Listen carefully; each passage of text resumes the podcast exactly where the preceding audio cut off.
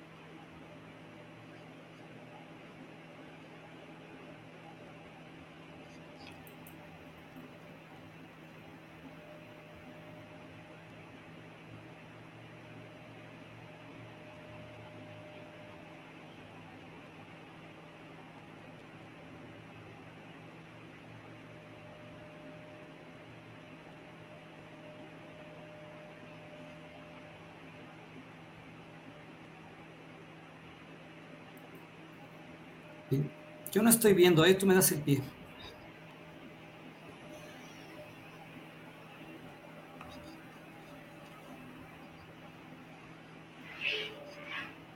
Terminamos de cargar presentación y con nosotros otra vez el gran Víctor Hugo Flores. Adelante.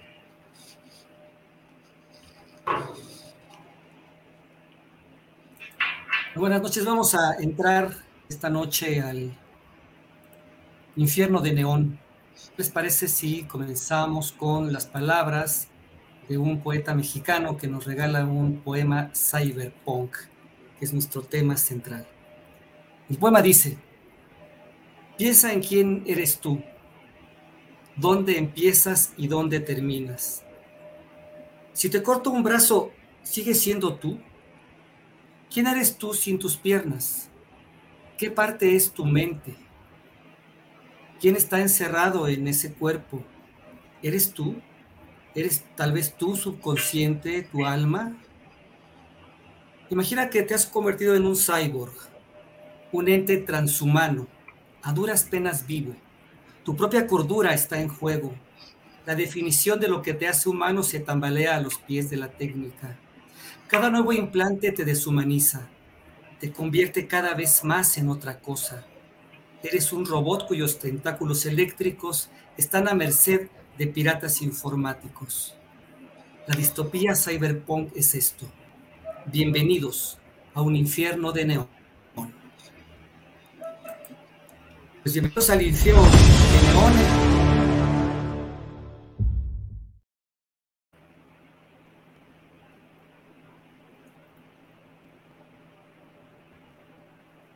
Nos encontramos en este mundo cyberpunk y distópico de la ciencia ficción, pero muy actual, de candente actualidad, una ciencia ficción de candente actualidad. Pues bienvenidos a un conversatorio en vivo fuera de nuestro horario habitual. Por aquí está el querido Jules, otra vez el gran, gran amigo Víctor Hugo Flores, que nos va a estar hablando, o vamos a estar platicando, tratando de llegar, de llegar el, paso del cyberpunk Saludos a Mitch y a esta querida Sofi que andan ahorita un poquito ocupadas, pero pues aquí estamos y en cualquier momento esperemos que se incorporen algunos más a, este en vivo del día de hoy. Y pues iniciamos, no sé, este, Jules, ¿alguna pregunta acerca de lo que es el cyberpunk o, específicamente a lo mejor de alguno de las de lo que podríamos estar hablando? No sé, ¿O qué sabes tú del Cyberpunk, Jules? Ahorita el que nos va a dar la cátedra directamente va a ser el buen Víctor. Pues fíjate, Lafis, que yo, bueno, sí me he acercado al Cyberpunk, pero más bien por el anime, porque, bueno, por ahí también se filtró, me imagino, no sé cómo, cómo se extendió esta, esta cultura, este concepto en, en otros ámbitos.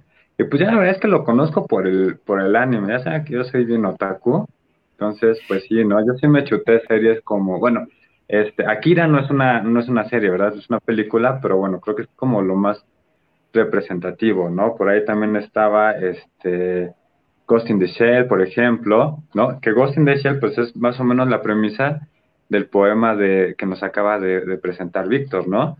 Si eres una como parte humano, parte máquina, pero pues sí la, parte máquina te hace vulnerable a ataques cibernéticos, ¿no? A tu propia conciencia.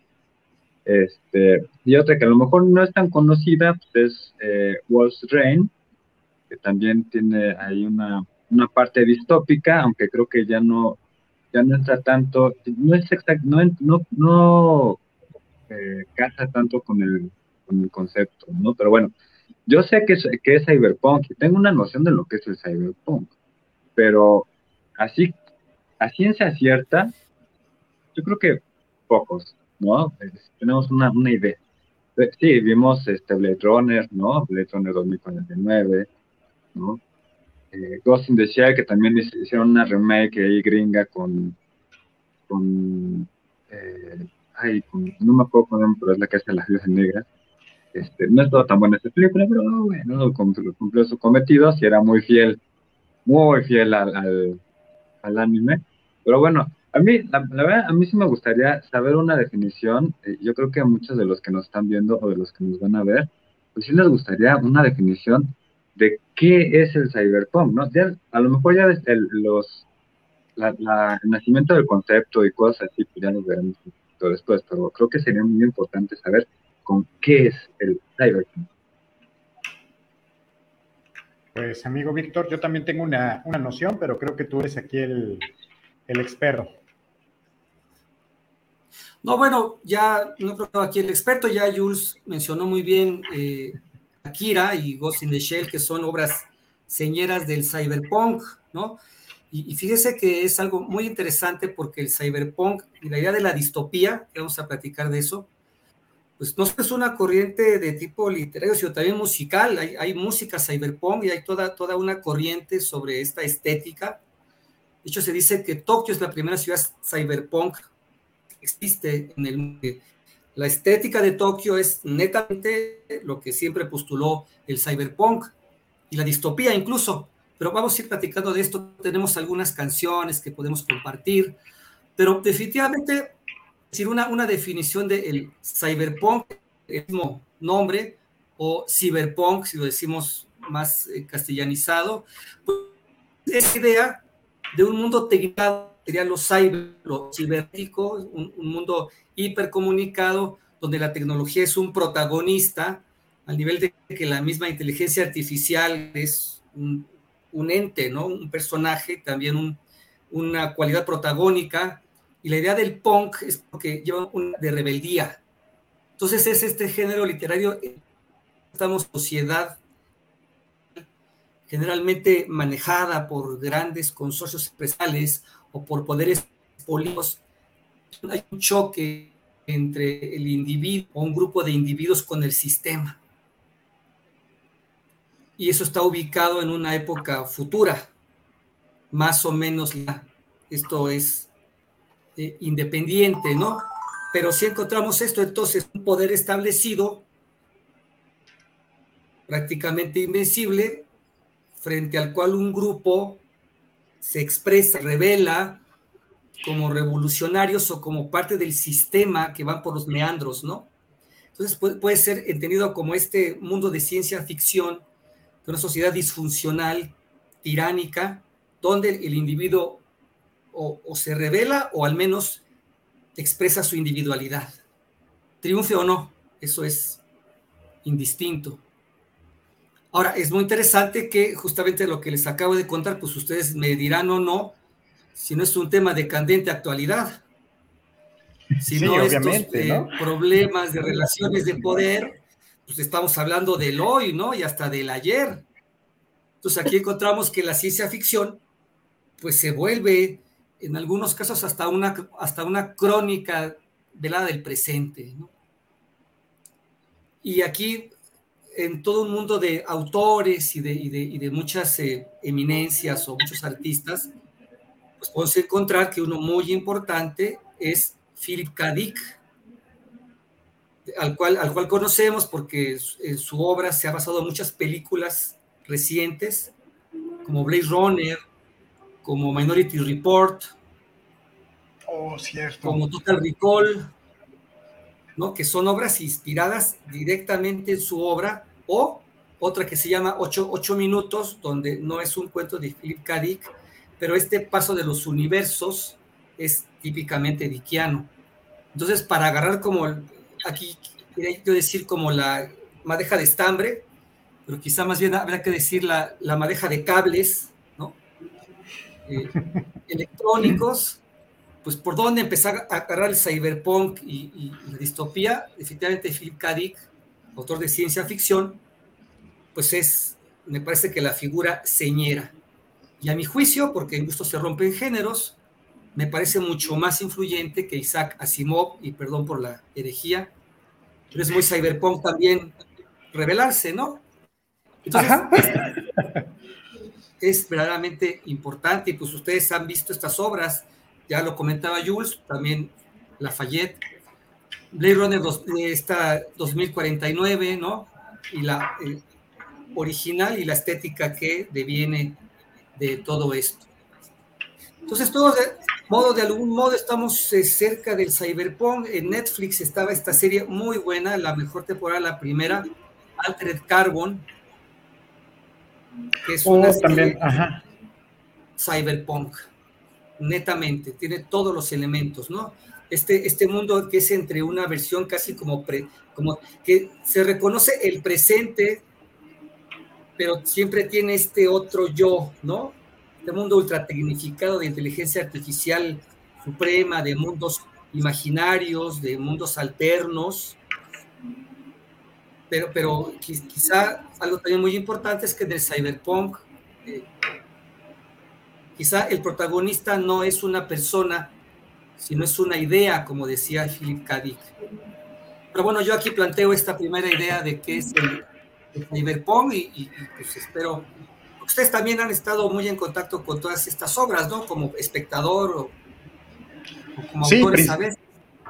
Y en mi caso también un poco más enfocado a veces, un poco al anime, pero también algunas de las series. Esta, este, no sé qué tanto podría llegar a caer en Cyberpunk, pero siendo una distopía, esta, esta serie de Black Mirror también de Netflix, ¿no? Donde de repente toda esta tecnología, cómo puede llegar a caer hacia ti y cómo lo estamos viviendo ahora, cuántas cosas no estamos haciendo algunas personas o que hacen algunas personas por un like, por un me gusta, para ver si, si llegas a, ser influencer por estar en, en las redes sociales y como los memes que llegan a decir, ¿no? Que te sacas una foto casi casi en pelotas y con una frase motivacional, ay, yo extraño a mis abuelitos, o este, Dios está en mi vida, y este, bueno, sí está como que uh, contrapunteado.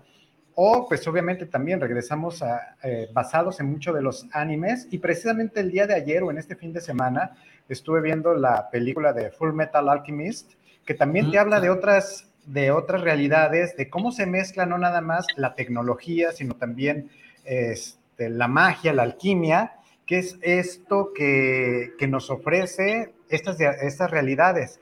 Y cómo creo que también una parte fundamental que puede llegar a suceder es ver cómo el humano empieza a dudar si realmente estos seres, estos eh, androides, eh, pueden llegar a tener conciencia o cómo estos androides pueden llegar a, también a, desarrollar estas, estas empatías. Recuerdo también, no sé, en, cuestiones de este punto, la de Yo Robot o inteligencia artificial, si es la del niño que hizo la del Veo gente muerta, ¿no? Sí, sí. Sí, y cómo empieza cómo empiezan a, trastocar estos límites y que creo que también en, la obra de Philip, este, que es la, de Blade Runner, que es los, los androides sueñan con ovejas, ¿no? Si no mal recuerdo fue el título. Sí. ¿Es el título? ¿Ya me equivoqué? Sí, no, es ese. Eh, bueno, a lo mejor ya lo estamos espoleando, pero cómo van desarrollando también estas conciencias los mismos... Eh, los mismos androides y que te crea también una realidad de que como un, un androide trata de, poner en, en, jaque o trata de identificar si el que está del otro lado es un androide o es un humano. cómo la tecnología puede ir contra la tecnología o hasta qué punto también pueden llegar a volverse aliados, crear una especie de, sí, sí, de cofradía para tratar de engañar a los humanos y que puedan llegar a ser superiores. A lo mejor ya me estoy eh, elevando y ya me estoy yendo un poquito más, pero ahorita que nos diste la oportunidad de volver a, tocar esto, que yo la verdad lo había dejado hace mucho de leer, pues empiezan a ver estas, e, estos puntos como de trastocar y, y hasta el punto de, quedar, de que, pues bueno, en realidad sí seremos humanos o somos unos elementos, o somos unos androides también hechos que ya ni siquiera llegamos a cuestionar, estamos dentro de una Matrix o cómo, también, ¿no? Ahorita que dijiste Matrix, pues netamente ahí esto es un mundo también que, entra dentro de esta y está inspirado en Philip K. Dick. Yo por eso les planteo, amigos, la, la situación de que a mí me parece que Philip K. Dick ha sido siempre un autor eh, subestimado, pero su actualidad es neta, o sea, es, es, es, de actualidad, me parece a mí, mucho más que Isaac Asimov. Isaac Asimov con... Claro, ahorita está la serie de, de, Fundación, que es una epopeya, ¿no? A través de los siglos, o es, toda, toda una historia de una humanidad galáctica que es la saga más ambiciosa de la ciencia ficción jamás escrita, pero Philip K. Toca quizá no con tanta espectacularidad, pero sí toca estos elementos que pues tú muy bien mencionas, Lafayette, todas estas preguntas, ¿no? ¿Quién soy yo? Eh, ¿Qué tan real es la realidad? Lo que yo creo que es la realidad es real o es una imaginación o es una matrix, este, incluso dentro de la ciencia hoy, esto, estas preguntas de si el universo es una simulación, si estamos dentro de una megacomputadora que está simulando el universo, que son preguntas que seriamente se ha planteado la ciencia, que son motivo de discusión, pero que tienen bases científicas, incluso hasta filosóficas. De modo que quien plantea muy primeramente esto es Philip K. Eh, él es el, el, primero que, que, que, se plantea qué tan real es la realidad. Lo que yo creo que es realidad puede ser producto de una computadora y además cómo la inteligencia artificial se convierte en humana o siente como humano. Lo que se plantea en Blade Runner, este personaje que hace Rutger Auer, ¿no? Estos, estos eh, androides, que Philip K. Dick les llama simulacros, no les llama androides, son simulacros, que ellos mismos, por cómo se sienten, por cómo ven el mundo, pues tienen emociones humanas y se conceptúan como seres humanos y tienen el gran problema de que van a morir, pero con el drama, además de que saben cuándo van a morir. Entonces, todavía el drama se hace más fuerte. Pero estas cosas que se plantean, Phil K. pues digan ustedes si no, están en la base de lo que es la inteligencia artificial y hacia dónde parece ir, ¿no? Y eso que mencionas también me, sacó a una, una, duda de que ¿qué tan, qué tan bueno es saber tú como humano realmente cuándo va a ser el día de tu muerte, que es lo que plantea ahí, como bien lo estabas mencionando, o que si es mejor la bendita ignorancia. Eh, hay veces también, no sé, traspolándolo un poquito a la parte, pues también médica, que tú también estás eh, muy inmerso en esa, hay veces que la bendita ignorancia nos permite de que estemos más tranquilos, pero cuando ya sabes algunas cosas, te empieza a generar más angustia en lugar de, tranquilizarte, también dependiendo de tu, de tu nivel eh, cognoscitivo. Sí, pues ahora que estábamos preparando este programa, eh, Jules Lafayette, este, yo estaba repasando un poco algunas novelas de Philip K. Dick.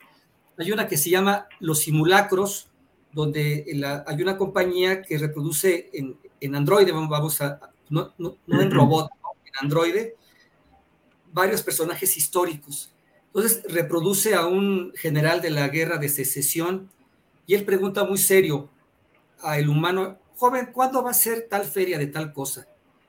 Y él dice, no, pues ya, ya fue hace mucho tiempo. Y dice el, el simulacro, lástima, quería ir, entonces es un poco conmovedor, ¿no? La, cierta inocencia, la cierta ignorancia, ¿no? De él. Y entonces cuando yo leía esto, pensaba también esto, por la imagen señera de Rudy Auer al final, cuando dice estas líneas, ¿no? Yo diría que inmortales en la ciencia ficción, ¿no? Si vieras lo que he visto con tus ojos, ¿no? Naves de ataques cruzando por el brazo de Orión, rayos X en la puerta de Tannhäuser, todos esos momentos se perderán como lágrimas en la lluvia. Eh, eh, o sea, la ciencia ficción es algo serio, ¿no? Philip, Philip K. Dick decía que ciencia ficción no es todo lo que, todo lo que está en el, en el futuro. Eso puede ser aventura. Ciencia ficción te plantea una idea, una reflexión, entonces, aquí, como bien decías, yo también pensaba, me parece que sería horrible que supiéramos cuándo vamos a morir. Me parece que la bendita ignorancia es eso. Porque si yo sé que tal día, a tal hora me voy a ir, digo, ah, más bien voy a estar pensando en eso que en vivir, ¿no? Entonces la bendita ignorancia te deja vivir. ¿Qué es lo que ocurre con los simulacros de Phil K. Ellos saben cuándo van a morir, incluso empiezan a, a ver cómo se ponen morados, ¿no? Cómo se deterioran. Entonces, la, angustia que ellos sienten, pues es una angustia humana en el fondo. No es de un robot mecánico, ¿no? De metal. Son... Entonces, el cyberpunk plantea mucho, mucho esto. Y, y, y aunque la distopía fue eh, algo que, un concepto más o menos previo, sucede que se emparentó naturalmente con el cyberpunk. Entonces, por eso dice Quetzal, este, este, este poeta que vimos al principio, ¿no? Bienvenidos a la distopía cyberpunk. Pues sí, el cyberpunk netamente va a ser una, una distopía. Ya, ya, sabemos que la utopía de Moro es la, el mundo que no existe positivo, pero la distopía es el mundo negativo. Ajá el mundo del conflicto, el mundo de la tragedia existencial. Que en ese sentido, yo creo que es este Philip Kadik, eh, siento que retoma preguntas, conceptos, situaciones que en realidad creo que ya existían, pero las actualiza, las, como que nos las filtra eh, y, nos, nos, las replantea y te deja con eso, ¿no? Porque pues ya, ya, eh, ya se había bueno, desde la colonización, sabemos que fue cuando se empezó a preguntar qué te hace humano, ¿no? ¿Qué te hace humano? ¿Qué, te, eh, que tengas una conciencia, que pienses, que estudies, eso te hacía humano para, para los colonizadores, ¿no? Ya, eh, pero, pero para ellos ser humano no es simplemente estar vivo, tener carne, sangre, etcétera, ¿no? Y en el caso de estos, estas simulaciones, eh, como, como, lo dice el autor, pues realmente lo que pasa ahí es que mm, eh, tienen la conciencia, tienen la inteligencia, tienen incluso más avanzada que la de los humanos, quiero pensar yo. Pero a lo mejor por no tener carne, por no tener sangre, pues a lo mejor eso los hace menos humanos, ¿no? Incluso tienen el miedo, a pesar de que ellos pues ya viven con una obsolescencia, obsolescencia programada, pues de todos modos pues, eh, sufren, ¿no? Tienen estos padecimientos y la ansiedad, ¿no? Que yo creo que si algo nos hace humanos es eh, el amor y la ansiedad, ¿no? Creo que todos vivimos con ansiedad en estos días, eh, lo cual también, pues, le tomaría bastante con la cuestión de Philip, pero, este, pues entonces nos vuelve a preguntar, ¿no? ¿Qué te hace humano? ¿no? En, en, contraposición con lo que ya se había planteado y ya se habían preguntado antes. No, no estoy muy seguro de si, si en sus novelas este, se plantea esto, ¿no? Si esos, esas simulaciones son casi humanos o por algo son simulaciones, ¿no? Por algo no son robots.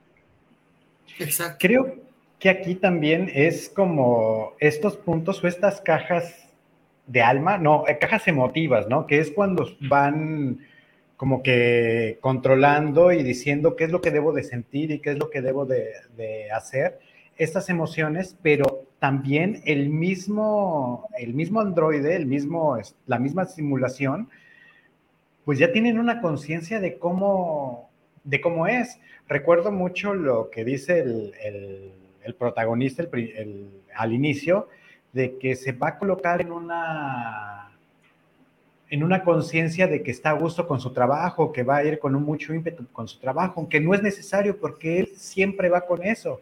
Entonces ya ya está planteando una primera disruptura contra esta cajita emotiva en el cual yo ya no tengo que cambiarle, digamos, de canal para que, para saber qué soy y cómo me siento. Y ahí es cuando empieza a ver esta, esta ruptura y de que entonces qué tan humanos, o a lo mejor ya están tan mejorados que son más humanos que, los mismos que escaparon de la Tierra, o cómo?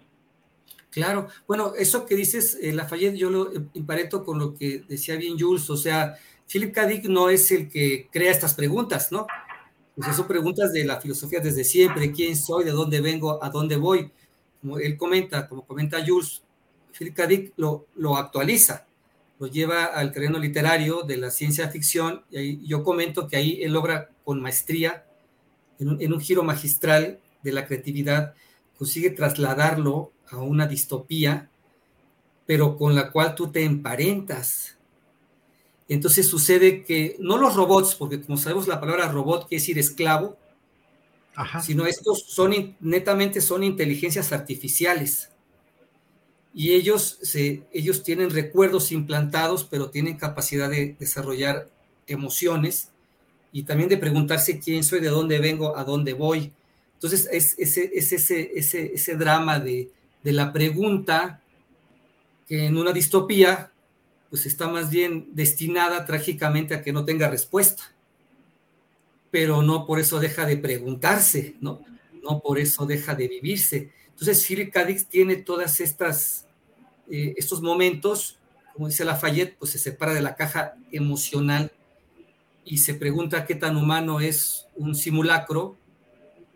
Y luego la pregunta, ¿qué tan humano es el humano?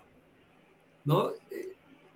¿Hasta qué punto la inteligencia artificial es hasta más humana que el humano, ¿no? O sea, en Blade Runner lo, lo vemos, Philip K. va, digo, este, K. Que por cierto, Philip K. vio la grabación de Blade Runner, ¿eh? él llegó a ver cortes. Hay, hay fotos con Harrison Ford y está en el, en el, en el, a mí me da mucho gusto que él haya visto esto porque en vida fue un autor muy subestimado y hasta la fecha un poco muy incomprendido. Entonces están las fotos ahí. Él vio el primer corte de Blade Runner. Este, esto viene a colación de que Harrison Ford, en este caso Deckard, pues él va y mata a los, a los, a los, a los simulacros, mientras ellos intentan vivir, ¿no? Y entonces las, las, emociones que ellos sienten de delicadeza, de pérdida, de dolor, pues lo sienten más que los mismos policías. De modo que los humanos luego no son tan humanos. Es, más humano la inteligencia artificial, lo que nos lleva a la pregunta, ¿qué tan real es lo que uno cree que es la realidad? o es un convencionalismo, o es producto de un entorno artificial. ¿Quién soy yo? Y, estas preguntas de la, de la distopía, Philip K. Exactamente, lo, lo, actualizó, lo volvió a literatura, en un género difícil para ello como la ciencia ficción, mucho más que Asimov, y, lo deja en el hoy, pues, eh, la, influencia de Dick es bastante grande, ¿no? En ese sentido. Y bueno, también la estética ha ido, y esto lo quiero usar como pretexto para poner una cancioncita de fondo, si me permiten. Adelante, adelante. Cyberpunk, lo que seguimos platicando, ahí si suena muy fuerte lo bajamos. Esto es de HAL 2, se llama Cyberspace. Bueno, el, Cyberpunk tiene muchos, eh, hay muchos grupos que lo cultivan como Covenant, Neurotic Fish, Neuroactive, hay muchos grupos este, que, hacen una creación de esto.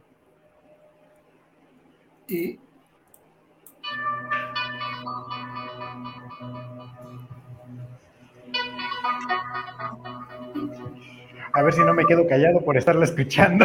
Sí, también me quedé callado.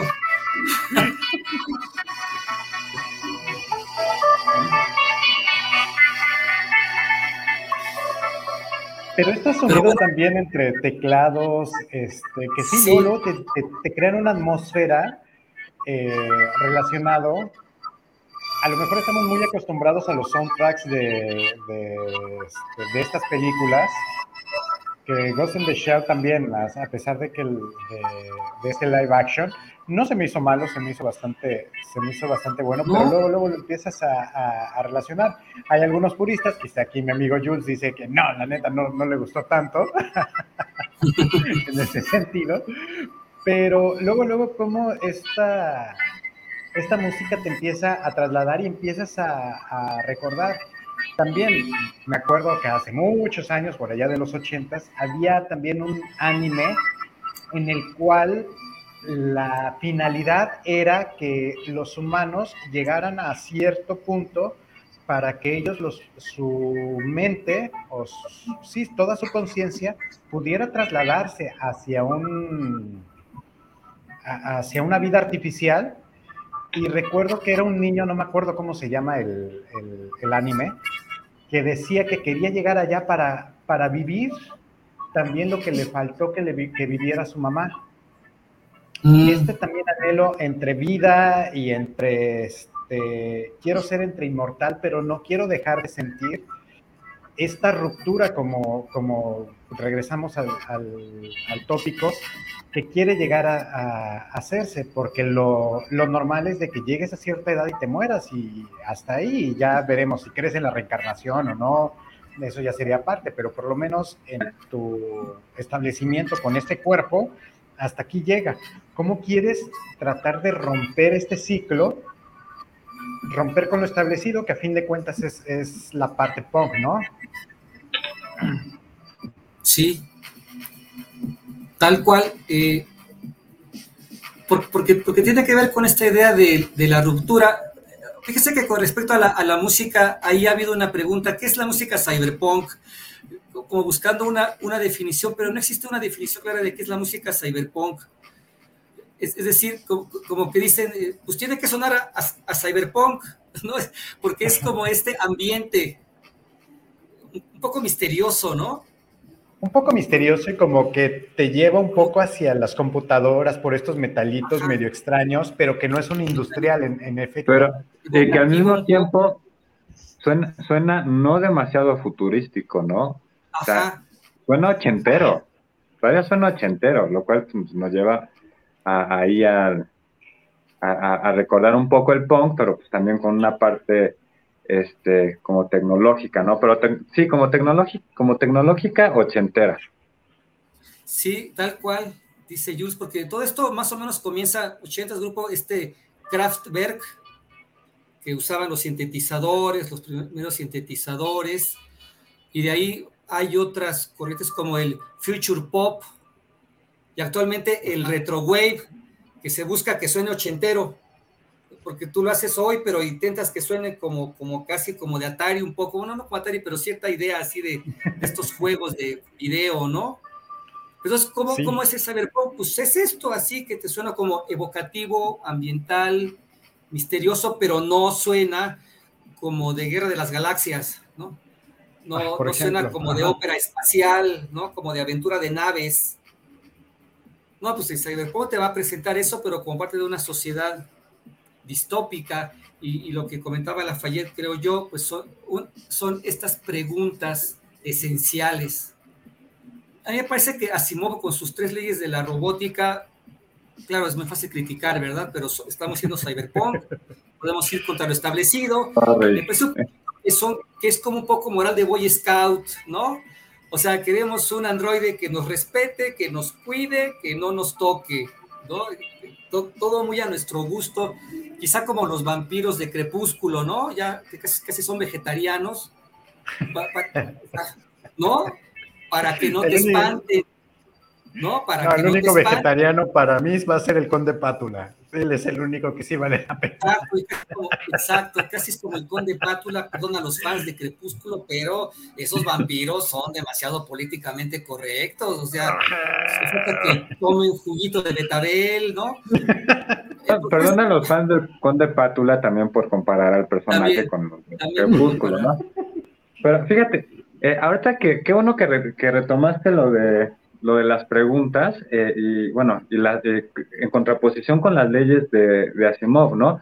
Yo creo que es mucho más interesante que te planteen la pregunta y te la dejen ahí al aire, que te dejen la incertidumbre, ¿no? Que no te respondan, porque si te responden, pues ya, la neta, qué hueva, o sea, ya es, es, es una película de Marvel, ¿no? Te dan la, la pregunta y la respuesta, sale, ya está, no hay bronca. Y, eh, y Asimov pues te da las leyes, entonces pues ya está como todo resuelto, ya sabes por dónde tienes que ir, para dónde te vas a mover, pues ya no hay mayor problema, pero las preguntas, que te dejen con las preguntas, con la duda, hazte bolas tú con la pregunta, intenta contestarla si te da la gana, porque ahí, ahí está el reto del lector, ¿no? Ese es el, el no, no, es el gozo, ¿no? Es decir, el me entretengo, es el placer de la lectura, en donde tú ya te involucras en un nivel mucho más profundo con tu, con tu texto. Entonces creo que para mí eso, eso es eh, un acierto muy importante de, de, Philip, ¿no? Tal cual, creo yo. E, está, claro, está, está basado porque la novela de, en que está basado Blade Runner no es exactamente la novela original, pero claro, es el mundo, es el entorno, es la, es la, es la, es la premisa. Sin embargo, la novela, la película sigue siendo distopía y cyberpunk. Entonces, ¿cuál tres leyes de la robótica? El simulacro va con su creador y casi le habla como que es Dios. Y cuando Dios no tiene respuestas, pues el simulacro lo mata. Entonces, ¿cuáles tres leyes de la robótica? Y sin embargo, en este acto criticable, pues como que encontramos cierta, cierta, cierta satisfacción, ¿no? Bueno, pues qué bueno que se echó este desgraciado, ¿no? Pero entonces, cuando él simula esto de que mata a su, a su creador, pues, las tres leyes de la robótica las podemos dejar como olvidadas, porque estamos ante una inteligencia que tiene emociones, que pierde el control y que tiene una angustia existencial, entonces es mucho más profundo, ¿no? No, no es una receta de que la vida debe ser así y ser bonita, no, no, pues la vida es horrible, la vida puede ser espantosa y aún así sigue ocurriendo. Entonces, esto es lo que plantea Dick en sus novelas, por ejemplo, Ubik, por ejemplo, bueno, prácticamente él tiene 36 novelas y 121 cuentos, fue muy prolífico. un montón. Hay un cuento muy bonito, no voy a hacer, porque va mucho en la idea de que él, de qué es la ciencia ficción. Él dice, no es en el futuro necesariamente, porque puede haber ciencia ficción en el presente, la ucronía, el universo alternativo. Entonces, tiene que ser en una sociedad que tú imagines un poco basada en la nuestra, pero que la hagas todavía más alejada de la nuestra.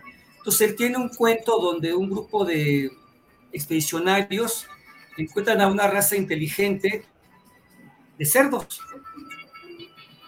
Y todos ellos son poetas y son artistas. Y hay un cerdo que diserta bien bonito de música, de filosofía y y entonces el capitán, el capitán de la nave odia eso y pide que maten a, este cerdo, ¿no? Entonces, pues si, si, lo ve uno desde fuera, dices, qué absurdo, porque además el cuento te conmueve. Entonces, ¿cómo yo me voy a conmover de que me están dando de que un astronauta mata a un cerdo inteligente en un planeta lejano? Pues es una cosa muy loca, ¿no? Hay otra historia donde Philip K. Tiene como, como moneda el jugo de naranja en, en Ubic, por ejemplo, en tu propia casa, para que tú entres de un cuarto a otro, tienes que pagar. O sea, tienes, que para entrar a tu, a tu, casa. Entonces, en la puerta hay una inteligencia artificial que te dice cinco, cinco contacreds en tu propia casa. Y dice el que llega, pues no tengo, este, no seas malo, déjame pasar, no, no tengo dinero.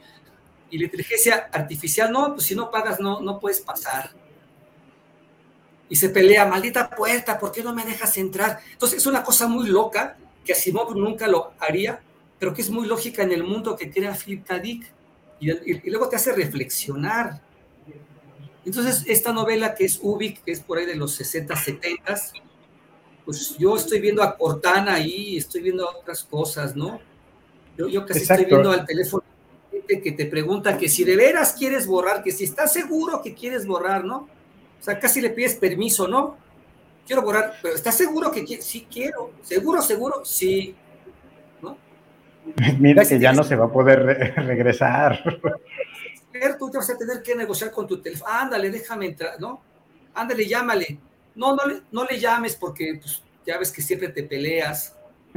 Bueno, pero Philip lo planteó desde los años 60, este tipo de, situaciones.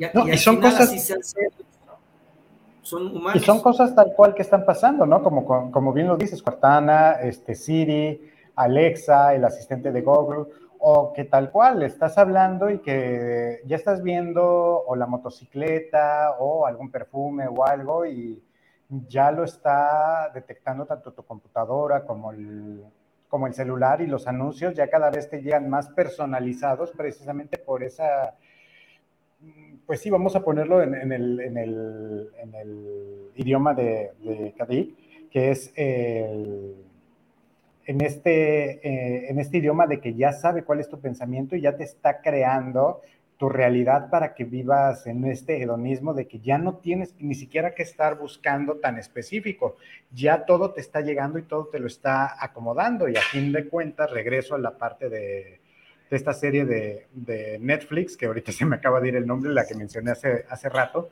pues con lo que me estás mencionando, ajá, Black Mirror, gracias, con lo que estás mencionando, pues está basado todo precisamente en, las opciones de este, de este autor, cómo cómo se utiliza tanto la tecnología. Sí, Philip K.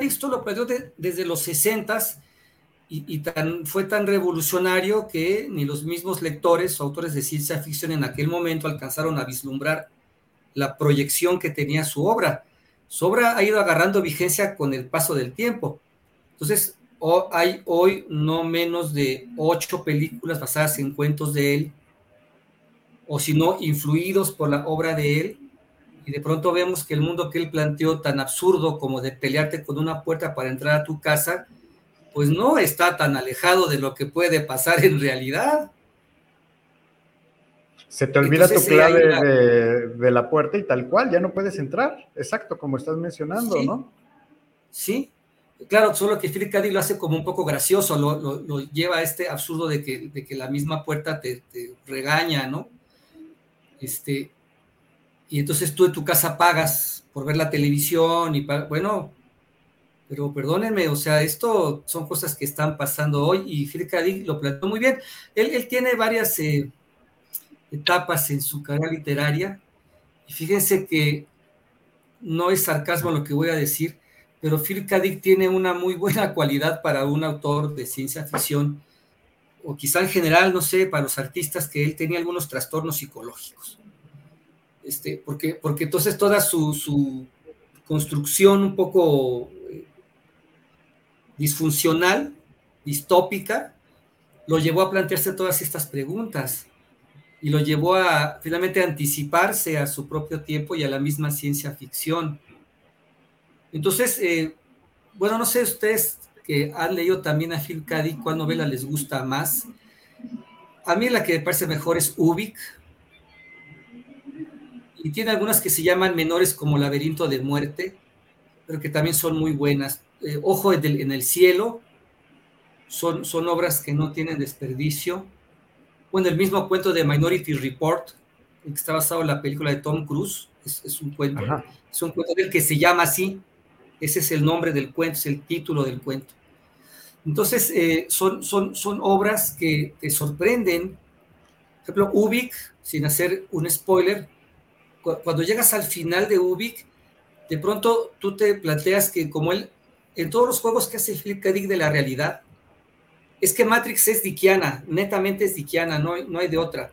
Entonces tú cuando acabas, de, cuando acabas de leer Ubik, pues te das cuenta que la ficción que tú creías que era, no era. O sea, la, la, la realidad ficticia no era la que tú creías, sino una que estuvo escondida toda la obra. Entonces hay una segunda lectura de profundidad de Nubik, donde lo que tú creías que era la ficción, pues tampoco eso era. La ficción era otra. Y sucede que la ficción que tú no pensaste era la realidad del libro. Entonces es un juego interesantísimo. Él siempre sorprende con estos juegos que hace de, la, de, la, realidad. Lo que tú crees que es cierto no lo es. Que son los, estos conflictos que se ven mucho en, Total Recall, de que el personaje recuerda un mundo y sucede que no porque se le implantó en una computadora. Todo esto lo creó Philip K. Todos estos, estos sorpresas y conflictos los creó él. Él habló de todo esto primero que nadie. Entonces, aún sigue sorprendiendo. me, gustaba mucho esa parte en la que resulta que en Total Recall, que él, era su, el, su peor enemigo, ¿no? Resulta que al final él mismo era el malo y de alguna manera, pues al quedarse él y no volver a ser el de antes, pues lo, como que lo elimina, ¿no? O sea, sí, básicamente lo mata porque ya, ya no regresa el, el, malo. Exacto. Este, este, choque que hay entre, entre lo que él cree y lo que tú crees como espectador, ese, ese, ese, ese giro, esa revelación, es Dickiana. Él es el creador de, de ese giro no es ciencia ficción, pero en la película que mencionaba Lafayette, eh, este, Sexto Sentido. Inteligencia artificial. Ajá. Sí, ah, no, pero la de la Sexto Sentido, este, este choque que tiene al final ve que él mismo es fantasma. Este golpe de realidad es diquiano, así. Está, está muy tomado de él. Lo que tú crees que era cierto, jamás lo fue. Pues te preguntas quién soy yo y la pregunta de quién soy yo nos la seguimos haciendo, ¿no? Y qué tanto vale la pena lo que estoy haciendo, ¿no? Si sí va a haber un cambio este, trascendental. Sí, ya de ahí empieza a darse estas mismas preguntas filosóficas que parecería que es una, un, pues un libro más, un, una película más, pero que te termina otra vez creando estas grandes preguntas que, nos remontan a, Platón o a Sócrates acerca de qué es lo que hacemos, si realmente estamos haciendo algo para los demás o lo que yo estoy haciendo por mí si va a repercutir o no, que también son estos eh, parámetros que, que, pues si no, si somos muy, muy azotados, pues nos puede llegar a caer en una depresión y que es lo que termina haciendo Philip en la mayoría de sus, de sus obras, ¿no? Este, e, este confrontamiento con su propio pensamiento y tratar de, mejorar sin caer en una depresión o totalmente lanzándose al olvido. Claro, y este confrontamiento del que tú bien hablas, Dick lo lleva también al terreno de las sociedades, porque el cyberpunk es, nació en el 84 con Gibson y su obra Neuromante. Philip K. Aunque sí sea ficción distópica, también empieza como a sentar las bases del cyberpunk, pero no solamente se dedicó a eso Philip K. También él se dedicó a la ucronía. Aquí ya es, entonces, utopía, distopía y ucronía, ¿no? Y la ucronía es el tiempo que no existió. Entonces, la ucronía se plantea, como bien saben, una historia alternativa. ¿Qué hubiera pasado si los dinosaurios no, no se hubieran extinguido? ¿no? ¿Qué hubiera pasado si los alemanes hubieran ganado la Segunda Guerra Mundial. Entonces también Philip K. Dick cultivó la ucronía con esta novela de El hombre en el castillo, que Amazon la hizo serie. Amazon hizo, serie de... Es, es, precisamente esa serie donde es lo que estabas mencionando, ¿no? Donde se supone que los nazis ganaron la Segunda Guerra Mundial y de ahí se desarrolla la trama. Ajá, esa, esa, esa, es El hombre en el castillo. Este, es una cronía. Claro, la serie de Amazon la llevan así a niveles que Dick no, no planteó, pero es la misma premisa. La trama es, conecta con la novela en bastantes puntos, sobre todo en la cuestión geopolítica, cómo quedó después de la Segunda Guerra Mundial, cómo se dividieron los, Estados Unidos, etcétera, el choque de las culturas, y cómo el hombre del castillo habla de, un mundo paralelo, de un mundo misterioso, de un mundo en el que nadie cree, pero que él sabe que existe, que es el mundo nuestro. Entonces, en esta obra, el mundo ficticio es el nuestro, donde Alemania perdió la Segunda Guerra Mundial y el mundo real es el de ellos. Entonces, él también cultiva la ucronía y, y de forma exitosa esta novela ganó el premio Hugo como sabemos es el máximo premio de la ciencia ficción, en el 69, me, parece, y es una historia que ha tenido una repercusión también grande. Entonces ya para que tengamos Amazon haciendo una novela de Philip K. Dick, para que Ridley Scott hiciera Blade Runner y para que cada vez haya más películas basadas en obra de Philip K. Dick, pues podemos medir el nivel de su éxito, ¿no? De su vigencia, de, lo actual que resulta con sus preguntas. Y eso termina también en una cultura pop, eh, específicamente hablando también en los cómics, que son estos, eh, estas realidades paralelas o estos multiversos, como lo maneja Marvel, o los diferentes, este, las diferentes tierras que maneja DC, Tierra 300 o Tierra 400, donde seguimos eh, estando los, las mismas personas, pero con, eh, a pesar de que está la misma esencia, sí tienen diferentes acciones, se van desarrollando de una forma diferente en estos mundos. Entonces, y ahorita lo, lo acabo de literalmente de, de, relacionar con lo que estás mencionando, bajándolo al, a, la, a, la, parte de, la, de las novelas gráficas y cómics. Tal cual, hay toda una cultura hoy en el anime, en el, en el, en el manga acerca de esto. Y fíjese que además tiene repercusiones a otros niveles, eh, más allá de lo, de lo literario. Esta es otra cyberpunk.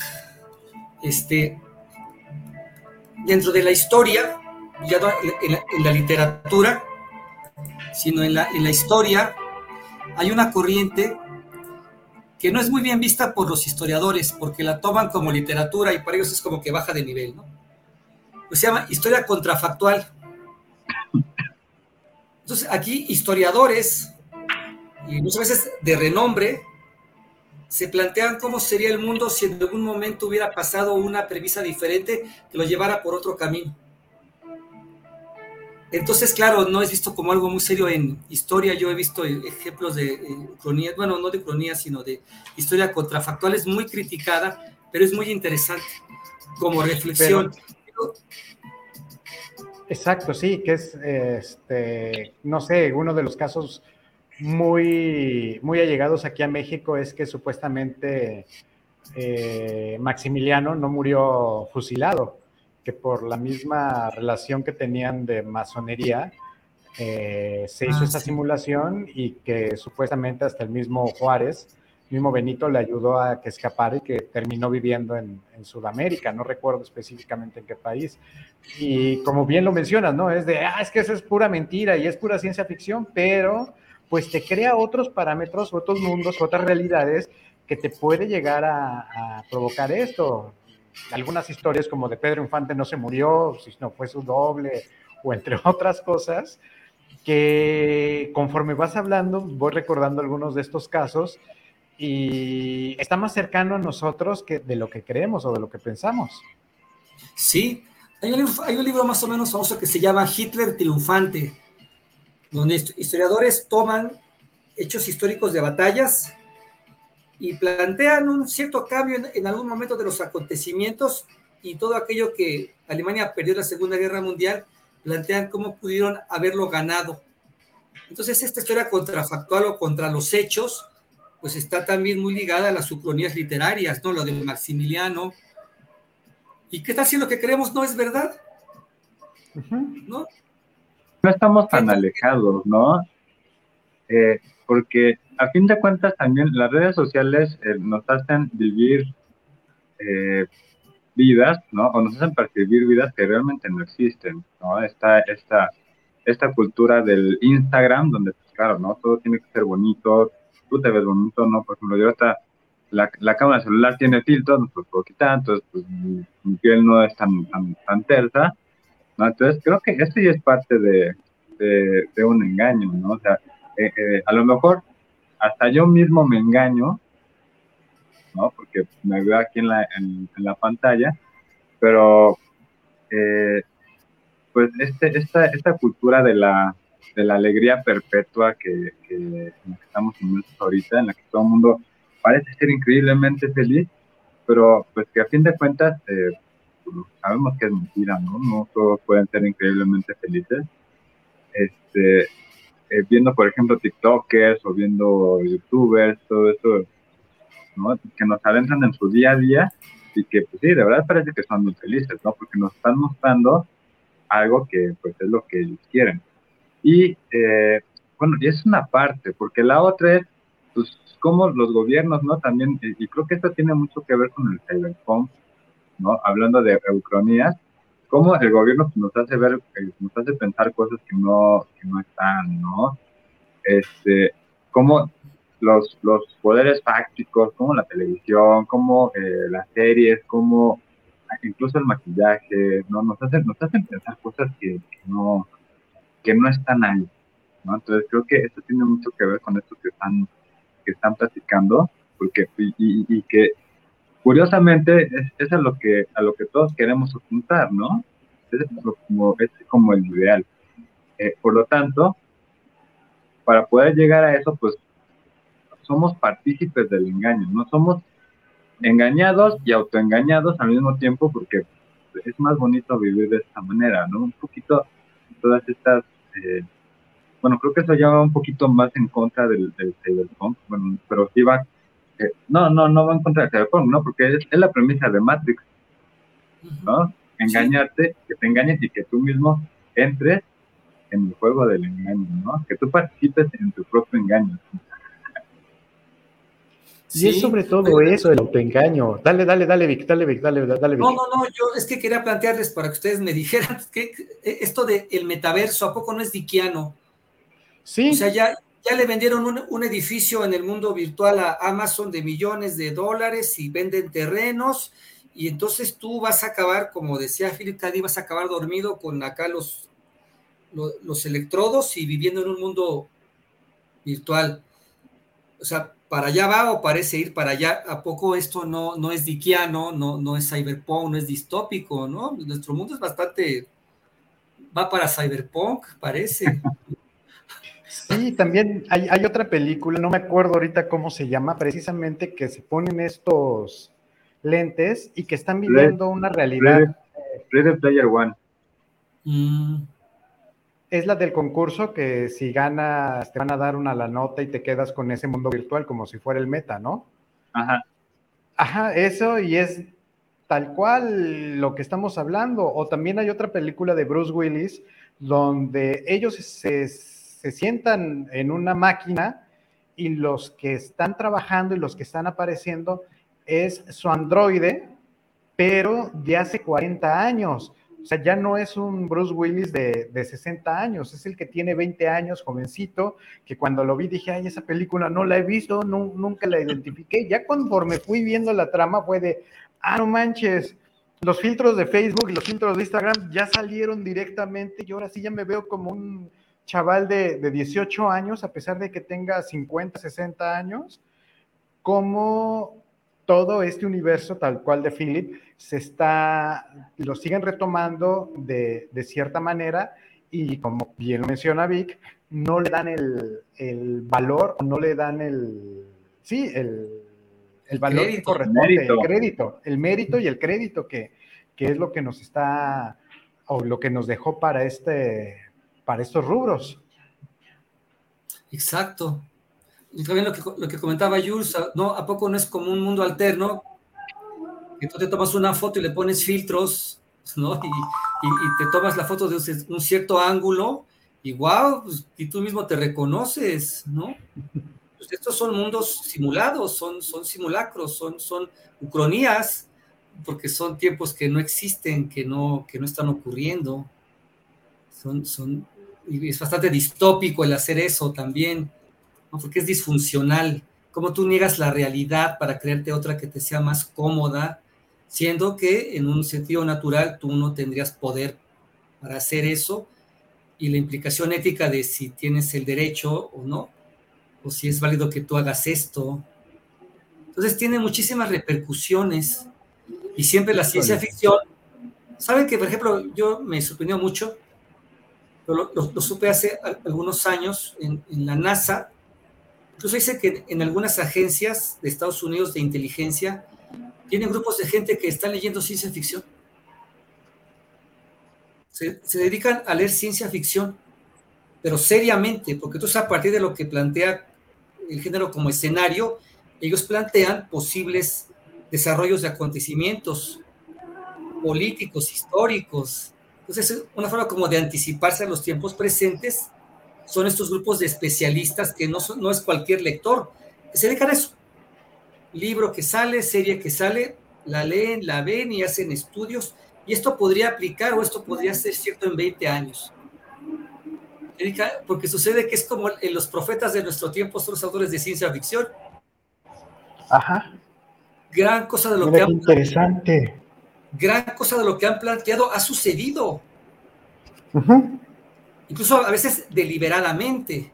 Star Trek, la serie original, es netamente el semillero de muchos eh, logros de la ciencia moderna. Muchos, muchos chicos que vieron la serie llegaron a científicos y crearon las puertas que cuando llega uno a un centro comercial, la puerta que se abre así solita, esa se la sacaron de la serie. En la época cuando tú hacías esto, que se abría, pues es de la serie de Star Trek. de la serie de Star Trek. Sí. Entonces, eh, muchos, muchos de los fans de la serie luego se hicieron científicos o técnicos y buscaron hacerlo realidad. Entonces, ya sea como profecía o, como fuente de inspiración, la ciencia ficción es, es la profecía de, de, nuestra era. ¿Cuál, ¿Cuál nos tradamos? O sea, leamos autoridades de hace 20, 30, 40 años y vamos a encontrar el mundo actual. Ya netamente, tal cual. Netamente ellos lo Bien, eh, tomando ejemplos un poquito más chuscos, pues teníamos ahí al santo, ¿no? Con su reloj con cámara. Yo, ah, ¿a poco? Era un visionario, ¿no? Lo que sí, yo sigo esperando, y espero que algún día exista, es el zapatófono de la, del agente 86. Ese sería la onda. Oigan, ¿saben yo qué quiero que inventen antes de que yo muera? o si no, me, me voy a congelar para que me revivan. La grabadora de sueños. ¿A poco no sería buenísimo una grabadora de sueños?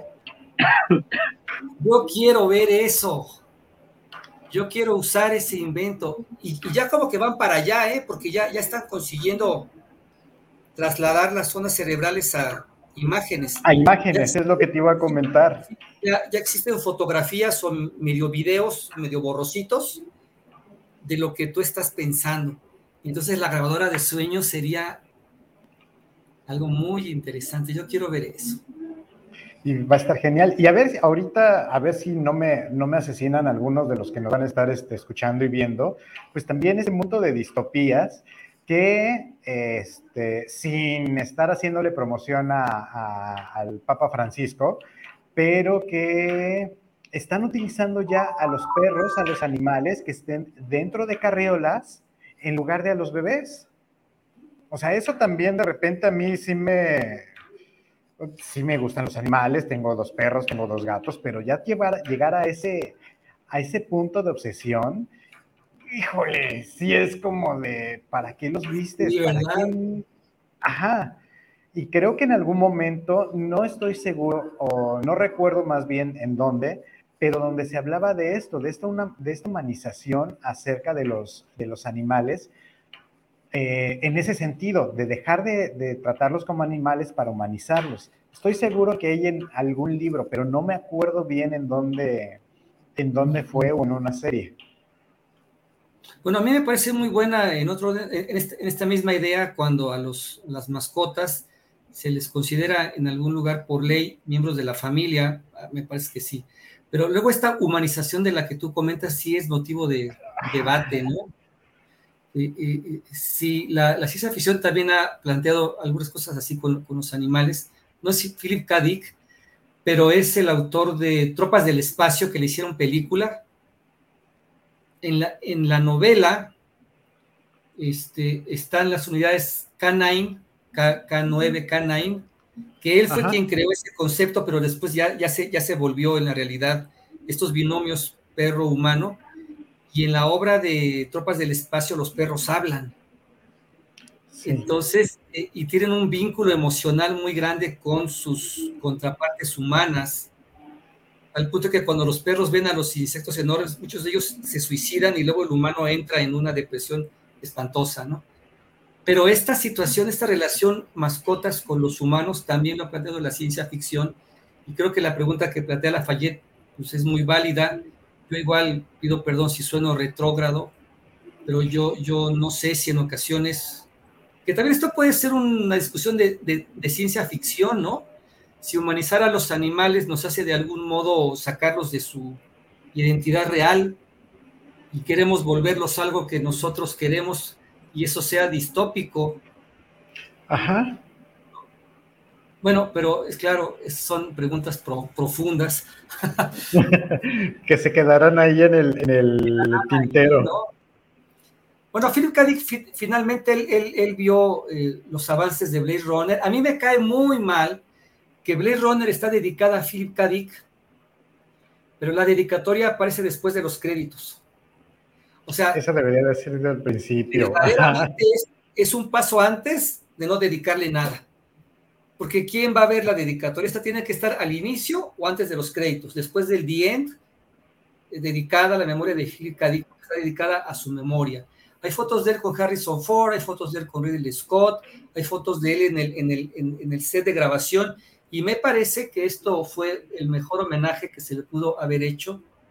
Él ya no vivió para ver, para verla. No, ya no vio el estreno. Ajá. Sí, porque ya saben que murió de un infarto. Él eh, Tenía algunos trastornos psiquiátricos, parece que era un poco esquizofrénico, y luego, toda su época era pues, muy adicto a las, a las, a las, sustancias, y en algún momento esto se mezcló para que se acabara creyendo que era como la encarnación de un cristiano antiguo o profeta, pero bueno, esa es su vida personal y eso no afecta a su obra. Y aparte de lo que le pasó, ayudó a su obra para crear esto, ¿no? Entonces es un, es un escritor realmente muy importante, muy digno de ser admirado. Han querido hacer Ubik película, pero pasa como con Lovecraft, dicen que es muy difícil. Muy complicado, ¿no? Ajá. Es complicado, pero si han hecho ya películas, pues Total Recall no está tan sencilla, o sea, hay que seguirla. Yo creo que día que hagan esto va a ser un hitazo, va a ser una super película, porque la trama es excelente, la verdad es el, giro que tiene al final siempre es asombroso.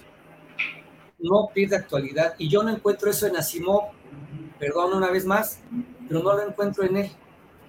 Creo que Flick es mucho más original y mucho más humano y mucho más controversial y mucho más vigente. Y además que se plantea cuestiones filosóficas bastante profundas, ¿no? Sí, por esto, claro, ¿no? Ok, pues Vic, pues ya se nos acabó el tiempo para mí, para... Sí, sí. Porque ya, ya llevamos una, una horita. Por mí nos quedaríamos todavía más, pero pues bueno, ¿Qué, qué, cómo cerrarías tú este programa de tal cual de este, Cyberpunk y realidades distópicas y que nos enfocamos principalmente en Philip? Bueno, yo invitaría a quienes ya conocen a Phil K. que lo relean, siempre es un placer. A quienes no lo conocen, que lo lean, eh, empiecen a leer eh, los, cuentos, por ejemplo, o Ojo en el, en el cielo. Ubik, si tú superas las cinco primeras páginas o las dos primeras, porque están, están raras, pues es una maravilla. O sea, hay que enfrentarla con, con entusiasmo, página así con, fe, este, y creo que es una obra muy leíble, y yo eh, concluiría diciendo que la ciencia ficción no habla de mundos inexistentes, y la ciencia ficción distópica y el cyberpunk son de candente actualidad, porque nuestro mundo es distópico, nuestro mundo va para cyberpunk, y me parece que las reflexiones a lo, a lo que invita es lo más importante, ¿no? es realidad, que no lo es, que tanto lo que yo creo y que tomo como verdadero y correcto lo es.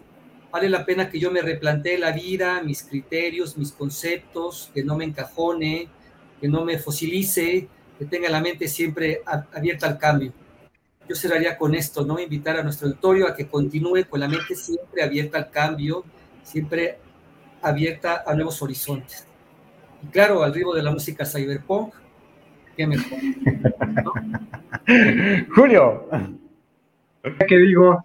Ya lo dijo todo nuestro querido Víctor. Pues hay que acercarnos. Yo, me quedo con muchas ganas de, acercarme más a, a, Vic. Eh, a Vic como apellido. Ese apellido está medio. Mm. Bueno, es un simulacro. Vic. mejor. Este, muchísimas gracias, Víctor. Eh, me dio muchísimo gusto conocerte. Me había quedado con muchas ganas de la, la, vez pasada, pero bueno, andaba ahí en otros menesteres. No, eh, y, y, este, pues, a ver, hay que acercarse a eso, ¿no? Y, y, sí, ¿no? Yo creo que es muy importante reflexionar en eh, nuestra realidad y cómo, cómo se comparan todo, todo esto, ¿no? Eh, sobre todo la parte, eh, la parte en la que apuntamos hacia, hacia, hacia este mundo distópico, como nos dice Víctor, y bueno, que además de apuntar ya estamos en el camino, ¿no? Llevamos buen tránsito, buen, buen tramo recorrido, entonces hay que estar ahí pendientes de todo esto y pues, igual siempre plantearnos este tipo de preguntas, ¿no? ¿A dónde vamos? Porque pues vamos, vamos corriendo, quién sabe para dónde. No pinta bonito. Y toda, toda esta estética, eh, todo este ambiente que, plantea el cyberpunk, ya no parece un futuro distópico, ¿no? Parece eh, o ya no se ve tan, tan en el futuro lejano, ¿no? ¿no? No es necesario que los autos vuelen para que ya estemos en este, en este, en estos problemas, estamos corriendo para allá, entonces hay que, hay que cuidarnos nosotros, nuestra realidad y nuestro, nuestro, entorno.